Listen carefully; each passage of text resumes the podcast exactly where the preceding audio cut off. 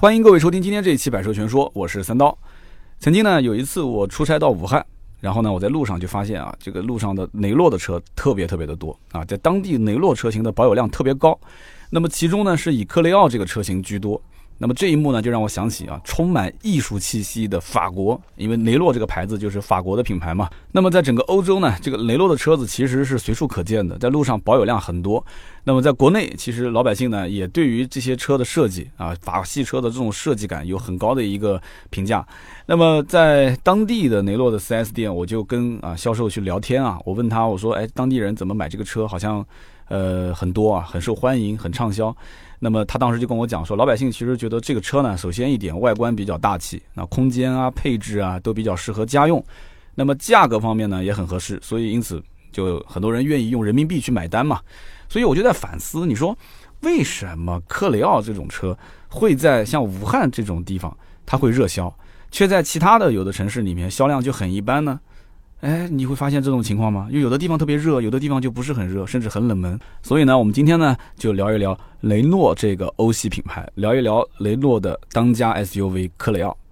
其实我一直很怕聊雷诺这个品牌，为什么呢？因为听了开场的时候，估计很多人就笑了啊。这个三刀呢，南京口音，乐乐不分。雷诺两个字呢，开头的这个音啊，都是 一个 L 一个 N，所以呢，我说雷诺雷诺的时候，我在做节目之前，我还特地练了好长时间，找了一个普通话标准的，但是没办法，等我真的开始做节目的时候呢，啊，雷诺雷诺，所以大家稍微的忍受一下，好吧？谢谢各位了啊，对不住各位了。其实我知道很多的一些听友啊，对于雷诺的品牌并不是很了解。啊，只知道说这个品牌是来自法国，对吧？也有人讲法国这个词你读的也不准，应该叫法国啊。好，行，法国就法国吧。其实不管是法国还是法国啊，就是你要论历史的沉淀的话，雷诺这个品牌并不输给任何豪华品牌啊，包括大家很熟悉的、很认可的像 BBA。为什么这么讲？你看啊，雷诺是创建于一八九八年，到今天已经有多少年了呢？一百二十一年的历史了。所以雷诺是将造车这个事业坚持了很久很久，这是一件非常了不起的事情。雷诺不是因为造车很挣钱，所以我去造的啊，它不挣钱了我就放弃了。它是一个理想，是一种事业，而且它整个企业里面一定要有很多的人才啊，才能让这个企业继续持续的良性发展下去。所以说，雷诺是经历了非常多的挑战和考验的。所以呢，到今天发展成了一个可以说在欧系车型当中具有代表性的一个品牌，尤其是在法国的本土和整个欧洲都是拥有非常高人气和知名度的一个品牌。那么说完雷诺的品牌呢，我们再说说雷诺的口碑。科雷傲这个产品应该算是目前雷诺在售车型当中比较有代表性的一个产品了。那么正好我也认识不少的雷诺的车主啊，虽然说这个雷诺可能在我的整个车行里面的销量不算特别大，但是但凡我卖出去一辆雷诺车，这些车主姓谁叫谁，我都是很清楚的。那么我就跟他们成为朋友了。我也问过他们，就是他们这些车主呢有几个特点啊，就是。这些车主，我以前节目也其实做过啊。我问过车主们对于克雷奥像这种车型，他的一些看法。首先，他们对于克雷奥上的这种雷诺的标是认可的啊，这一点我觉得是绝大多数买雷诺的人都是第一个首肯的，就是他会觉得说这是一个纯正的欧系品牌，然后呢又拥有这么久的一个历史的沉淀，所以很多人。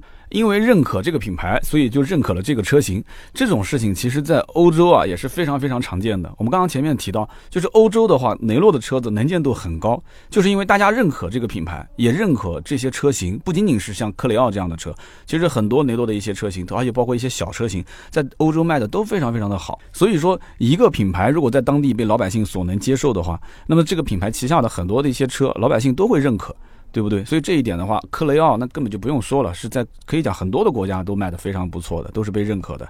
那么其次呢，我在跟车主交流的时候，就是我问到他们当时为什么会选择这个雷诺克雷奥这款车的时候，那么巧的是什么呢？他们基本上都提到了三个字，也就是性价比。哎，很多人就会觉得像这种哎品牌好像也不是能见度很高的车子，有性价比可言吗？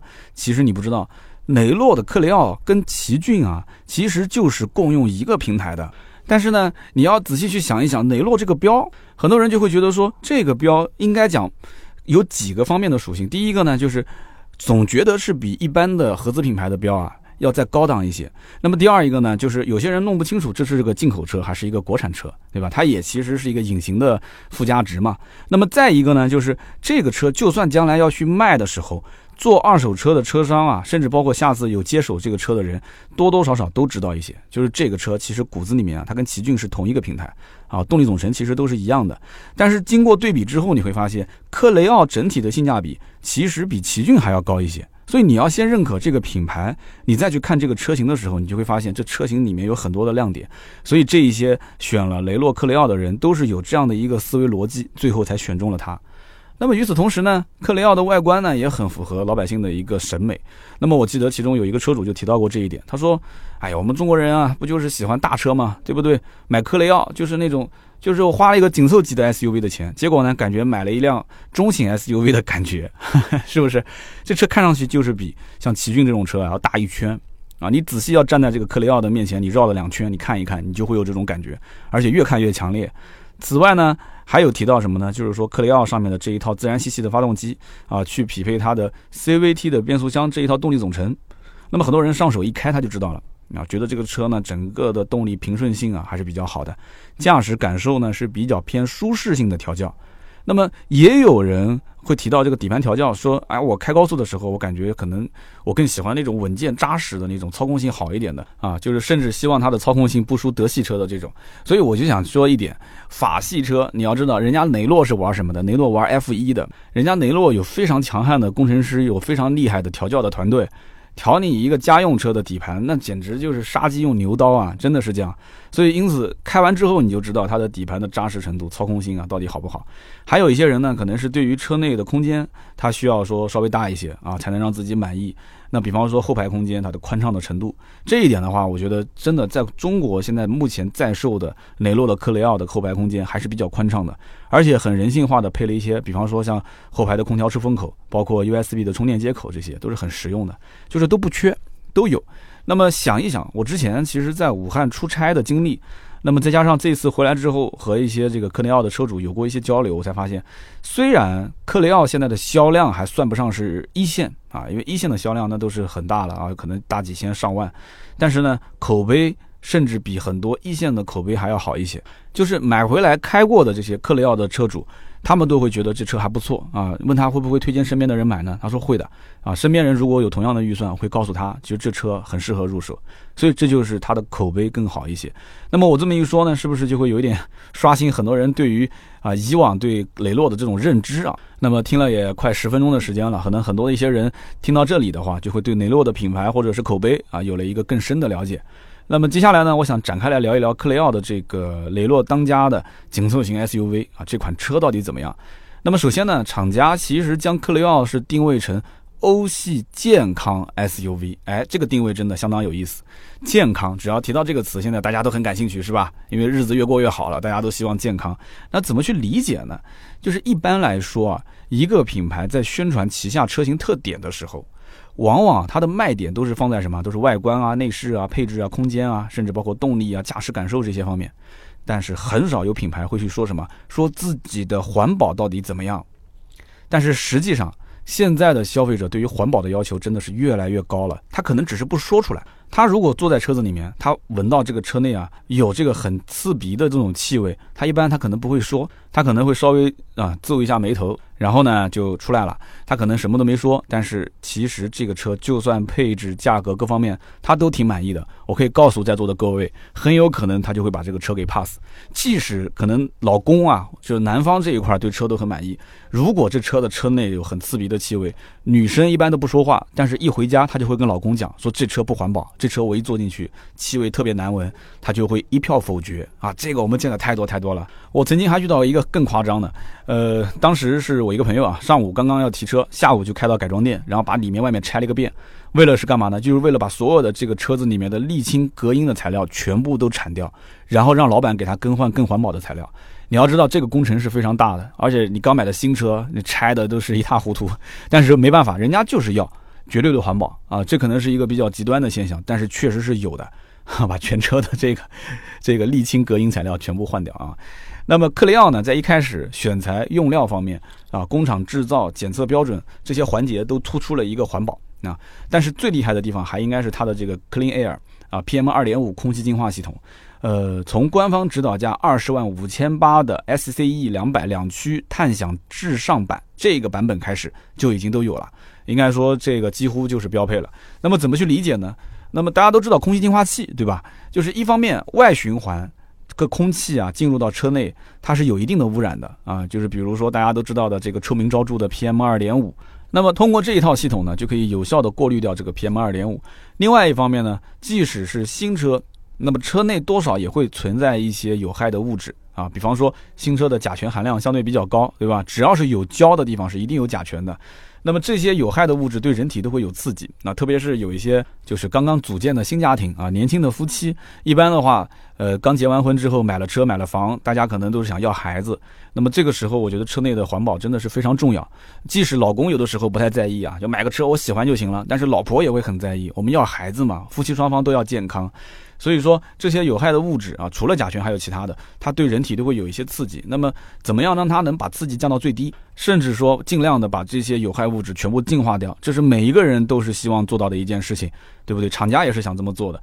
我记得在最早的时候，我的车上是没有装过这种空气净化器的。那么每一次。室外的空气不是很好的时候，那我的夫人都会就是让我赶紧把窗户关上啊。但是你说关窗户开内循环，其实我觉得意义也不是特别的大，就是也很难受，你知道吗？所以每一次大夏天的时候，如果是有害物质在车内进行挥发，你要是闻到一些车内的这种异味，你要开窗的话，开窗的时候你知道驾驶的时候影响就是整个的感受也不是特别好，噪音也很大，所以开也不是，关也不是。所以现在就好了，你只要车内，对吧？你有这么一个空气净化的功能，我现在的两台车，其中一台车就有空气净化的功能，我们就特别喜欢开那个车，那么大家就会心情很舒畅。虽然说净化的这个过程你也感知不到，我们自己家里面也有一个空气净化器啊，每天打开的时候，我不可能说是开之前的空气特别特别的脏，都呛鼻子，打开之后，哎，感觉一下子就很清新了，也没有那么夸张，但是呢，它还是有效果的。如果你买相应的检测设备去检测的话，整个的空气当中的有害物质的含量会降的是越来越低啊。那么其实克雷奥的这个 Clean Air PM 二点五空气净化系统，它就是这样的一个原理啊，它就像是一个高级的空气净化器。那它到底有多厉害呢？其实这套系统里面有活性炭复合滤网啊，PM 二点五检测系统，AQS 车内空气管理系统，那么还有一个呢离子发生器啊，这是四大系统合在一起。那么首先杜绝的就是源头的 PM 二点五啊，活性炭复合滤网，它就专门用来干掉这个 PM 二点五颗粒，它可以过滤掉百分之九十三以上的 PM 二点五颗粒。可能很多人对这个百分之九十三没有一个具体的概念，就这么说吧，就这个过滤的效果，相当于是医用 N 九五的口罩。我相信有一段时间就是 PM 二点五特别严重的时候，大家在网上都喜欢去搜这个。口罩是吧？你去搜医用 N95 的口罩，你就知道了。所以说它的效果是相当不错的。那么接下来百分之九十三以上的 PM2.5 颗粒过滤掉之后，剩下的是不是会呼吸到我们的肺里面呢？啊，也不会。为什么呢？因为 PM2.5 的检测系统实时会监测车内外的 PM2.5 颗粒含量，并且将这个数据显示在中控屏幕上，可以让车主呢做到一个心中有数。一旦要是检测到说，哎。颗粒含量超标有这么一个趋势，它车内整个的 AQS 的车内空气管理系统就会自动启动，它会将空调切换至内循环，然后在中控屏幕上面提示警告，就是隔绝车外的空气，并且开始净化车内的空气，所以整个过程只需要不到一秒钟啊。那么同时呢，离子发生器它会一直在保持工作状态。那么厂家给出的数据是什么呢？叫做一秒钟可以产生一百万个单位的有益离子。大家到那个山里面去呼吸空气，去呼吸什么？就是负氧离子，是不是？那么产生这个有益离子呢，并且灭除了一千个单位的有害的负离子啊。离子当中也有是有益的，也是有害的。那么其中包含有害的一些过敏原啊、细菌啊，还有一些颗粒物等等。当然了，我个人觉得，其实最厉害的地方还在于什么呢？就是经过这个 Clean Air PM 二点五空气净化系统这么一顿操作，猛如虎之后啊。可以让车内的 PM 二点五的浓度在一百二十秒，也就是两分钟之内，从四百，如果是很严重啊，但是一般到不了四百。如果从四百，它可以给你降到十五，没有听错啊，降到十五。所以这就相当于前一分钟你刚刚在忍受北京的沙尘暴般的这种空气，那么接下来的下一分钟，你就可以享用三亚蓝天白云的空气了啊！这个应该讲是非常非常有画面感的一段话啊。说完了环保，那么接着说说它在其他方面的一些表现啊。在我看来，克雷奥这款车的车型呢，有六个比较大的亮点。那那么同时呢，也是在同级别当中比较突出的一个地方。你比方说，第一个亮点就是它有 LED 大灯带自动水平调节的功能。那么从二十一万九千八的 SCE 二三零两驱探享智聘版，从这个版本开始呢，啊就有这个配置了。这个全 LED 大灯的设计应该说是非常好看。我经常会讲说，车子的大灯就是它的眼睛嘛，所以有这一个全 LED 大灯的设计啊，镶嵌在前面，你就可以向上拉伸整车的一个外观质感。那么第二一点呢，就是它的照射的距离和亮度都是远高于传统的卤素大灯的。那么它还有自动水平调节功能，可以让车的这个灯光啊，上坡的时候呢就尽量往上打一点，下坡的时候呢就可以往下打一些。这个呢主要就是为了辅助你可以去更加安全的行驶。那么对于夜间的行车安全有非常大的一个提升。第二一个亮点是什么呢？就是通揽式的可开启全景天窗。那么大家都知道，有些车呢看上去是全景天窗，但是实际上是一个天幕。天幕嘛就是打不开的。但是这车是可以的，可开启全景天窗。从十九万两千八的 SCE 两百两驱探享智悦版开始，它就是有了。这个全景天窗的面积真的是非常的大，几乎是覆盖了整个车顶。前半部分呢还可以打开啊，后半部分那百分之百就基本上都是固定的，没见过什么天窗是从头开到尾的，是吧？如果是坐在后排，你也能感觉到头顶的这个视线啊十分的通透，那么一定程度上也是提高了一个后排的舒适性。那么第三个亮点是什么呢？就是八点七英寸的多功能彩色液晶触摸屏。那么大家都知道，现在是一个什么大屏的时代，对吧？从 SCE 两百两驱探享至上版啊就开始有这个大屏了。这个中控屏幕呢，还搭载了一个 Easy Link 啊智能互联系统，它可以支持智能语音识别啦啊，比方说播放音乐、打开天窗、开启空调这些操作，你说一句话就可以了，也可以跟它互动。那么还可以提供什么呢？在线的高德导航，哎，这个非常实用啊！高德导航，还有在线音乐啊、在线电台这些功能，那也就是说有车联网了。那么其中呢，可以通过内置的喜马拉雅 App，在车上呢也可以收听节目。当然了，我肯定是希望大家收听我的《百车全说》，是吧？那么此外还可以通过空中的 OTA 进行升级，然后还有 4G 的 WiFi 可以通讯啊，可以反向通讯，你可以手机也可以连接嘛。那么等等等等，就这些车联网的功能，总体上来讲。它的实用性和易用性都是相当可以的啊，就属于一个比较全能的一个家用车。那么第四个亮点是什么呢？就是它的自动泊车辅助系统。大家都知道，就是有这种泊车辅助系统的话，其实停车是非常方便的。在二十六点九八万的 SCE 二三零四驱探享旗舰这个版本上就有了。那么这个功能呢，老司机可能不会太在意啊，对吧？但是你要知道，全中国还有将近一半的女司机呢。我觉得这个功能啊，可能就是像我夫人这样的，就特别有必要 啊。这个我的夫人可能听到节目就对我有意见了啊，首先三刀我倒车技术比你还要好。其实，在没有任何干扰的情况下，我觉得它的技术确实还不错。但是，往往就是条件稍微苛刻一些了啊，就是比较难倒车入位的情况下，它可能技术或者说它的心态就可能没有我那么稳了。那么，有了这么一个自动泊车辅助系统的话，我觉得那的心态应该是相当相当稳啊，就相当于一个老司机了。那么，第五个亮点是什么呢？就是双五星安全评级，这个我觉得就不用多说了，对吧？那么全系车型都是一样的。嗯，去年的时候，克雷奥是以五十八点一分的综合得分，得到了 C N CAP 的一个碰撞测试五星标准。那么今年呢，还被这个 C N CAP 的官方媒体《世界汽车杂志》评选为二零一九年度安全车之一。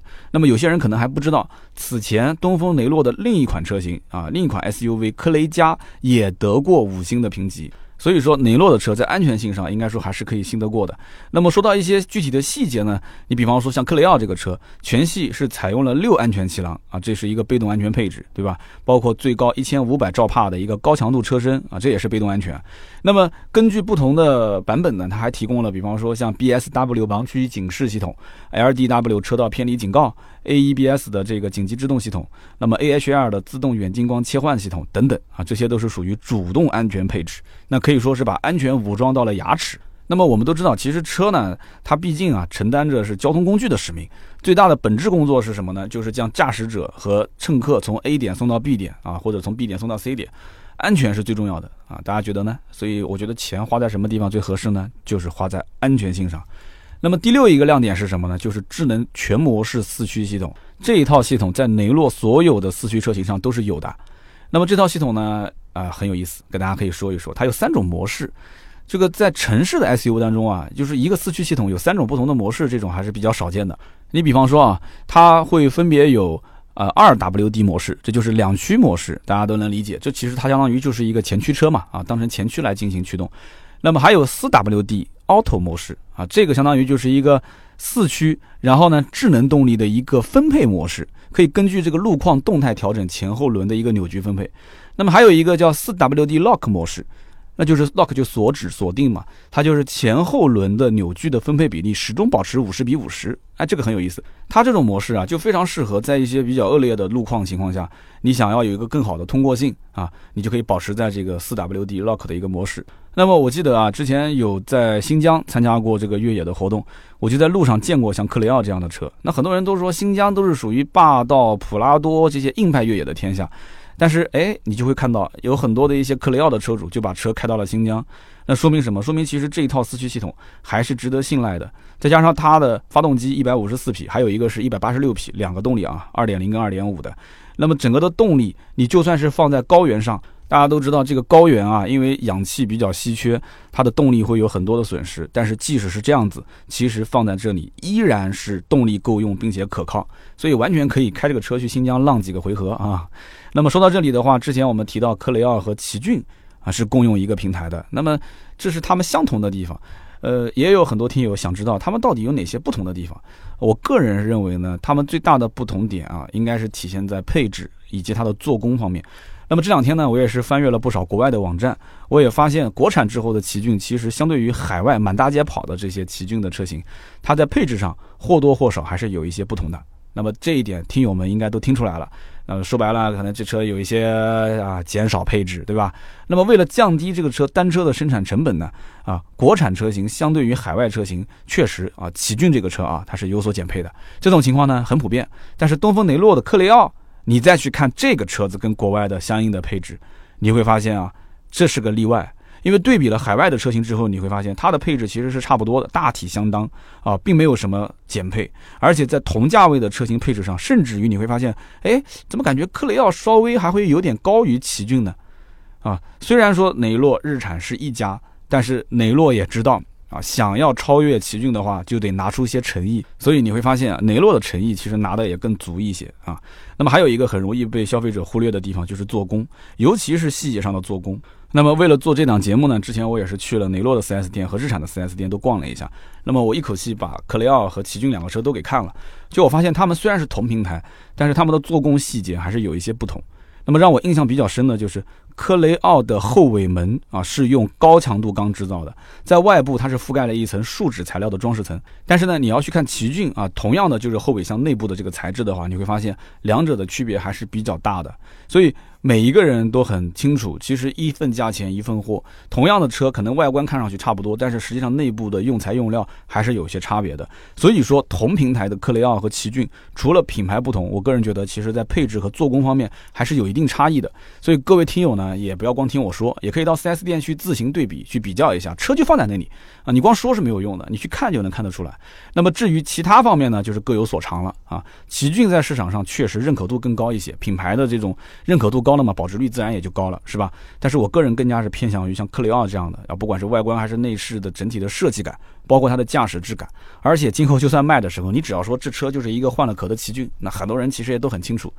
那么长久以来的话，雷诺的车其实都在以进口的方式在市面上销售。那么也就是前几年啊，才开始通过合资的形式，那么才开始慢慢的打开中国市场。自从这个东风雷诺创建以来，一直是保持旗下车型的推陈出新、更新换代，再加上这几年的持续的一个销量增长和口碑的养成，那么我对于雷诺未来的表现呢，也是很有信心的。我一直在节目里面重复一句话，就是品牌之间啊，没有差距，只有差异。雷诺在车型的产品力方面，我觉得没有任何问题。它唯一的问题是什么？就是消费者对这个品牌的认知度，多多少少还是欠缺了一些。但是我觉得品牌它有的时候，就是是一个包袱，就是这种品牌呢，就让很多人过于注重啊，他人对自己是怎么看的，对吧？我买了什么品牌，他是怎么看我的，就像一个包袱一样压在自己身上，他反而是忽略了，就是我自己到底需要些什么，我喜欢些什么。所以我曾经听这个东风雷诺的厂家的工作人员说过，说雷诺的品牌的精神是什么呢？叫悦自己享生活啊，悦自己，让自己开心，享受生活。它不像什么奔驰那样的广告语，对吧？奔驰的是什么？The best or nothing，对吧？就是我只要做最好的，是不是？但是它也没办法，在豪华品牌的这个市场里面，它如果不是 the best or nothing，它还能做什么呢？是不是？所以这些品牌它都有自己的精神，它对自己造出的这些车都会提出这样或者是那样的一些要求。所以雷诺的精神就有些不一样。雷诺就是将造车这件事情当做是一种愉悦的过程，要更加偏向是一种积极的生活的态度。哎，我很认可这种态度啊，不管是造车也好，还是卖车也好，还是买车也好，用车也好，所以我相信这种态度是会去感染啊这台车，然后让它传递到每一个车主的啊每个人身上。我会让他们觉得说啊，这车确实是一个很积极向上的车，是一个悦自己、想生活的车啊，是让自己保持个性的情况下，还保持一定的舒适度，对不对？保持一定的操控性。所以我真的是很认可这样的一些品牌的精神啊。我与这么多的车主有的见面，有的就通过网络聊天，我发现就是这些人心目中啊，就是他自己有对于克雷奥的一个印象。那么相反，我看这些人的时候，我对他们的人物也会有一种画像。对吧？他们对于克雷奥觉得性价比高啊，也比较的独特有个性。那我觉得他们这些画像有很多共同点。他们首先是公务员啊、教师啊，或者是像企事业单位工作的一些人员，就是属于三高人群啊，不是什么高血压、高血脂、高血糖啊，就是高学历、高收入、高职位。你仔细想一想，是不是？他们这些人呢，可能相对平时生活比较低调，但是收入是比较稳定的，而且这个可能随着时间的越来越长远，收入会越来越高，是一个比较。呃，稳定的增长的过程，所以他们就需要产品本身能过硬，然后自己能够享受产品带来的一些福利，所以他就叫悦自己，要享受自己的生活。他们也会怀有一个很乐观、很自信、很热爱生活的一种态度，所以这也许并不是什么单纯的巧合啊。公务员、教师、企事业单位的人都喜欢买雷诺的车，也许是他们真的是受到了雷诺的这种叫悦自己、享生活的品牌精神的一种感染。那么聊了这么多，我想总结一下自己对于雷诺克雷奥这款车的看法。那么我之所以在节目一开头的时候，第一个环节我就提到了雷诺的这个车啊，它其实更注重的是环保。为什么？是因为它是当前市面上真的少有的是以环保作为卖点之一的紧凑型 SUV，啊，这个是有些品牌忽略的地方，但是雷诺是很重视这一点。这是对于啊消费者的一种关怀吧，应该算是，所以我才会在这期节目的标题当中啊，称克雷奥是一款有温度的车。当然了，除了环保之外，我个人认为克雷奥在主被动安全方面啊，包括它的四驱系统方面啊，跟同级别的车型比，也有它独到的地方。那么和自己的兄弟车型相比的话，在配置、在做工方面也有自己的一些优势。但是呢，我还是那句话，选择一款车型，大家还是应该多到 4S 店去了解一下、试驾一下。菜呢要自己尝过才会知道合不合自己的胃口，那说不定你还能尝出更多的一些亮点呢，是不是？那么值得一提的是什么呢？现在东风雷诺还推出了一个叫购车扫码摇红包的活动啊，摇红包大家都知道嘛，对吧？手机摇一摇，在今年的十二月三十一号之前，在雷诺的官方微信号啊，微信公众号，你去扫码去摇红包的话，即可领取最高是六千六百六十六购车代金券一张。然后呢，在规定的时间之内，你前往指定的经销商去购车啊，不管你谈什么样的价格，你都可以用这个代金券啊进行抵消它相应的优惠。那么更重要的是嘛，就是这个活动摇到的红包的概率是百分之百啊，就不管你最终中多少钱，反正肯定是有这么一笔钱的。哈哈。好了，那么今天这期节目呢，我们就聊到这里。大家如果还有什么关于啊雷诺的品牌的问题，或者是克雷奥这款车的问题呢？可以在我们的节目下方留言互动啊，留言互动是对我最大的支持。当然了，我们也会在每期节目的留言区抽取三位，赠送价值一百六十八元的芥末绿燃油添加剂一瓶。那么今天这期节目呢，就到这里，我们下期接着聊，拜拜。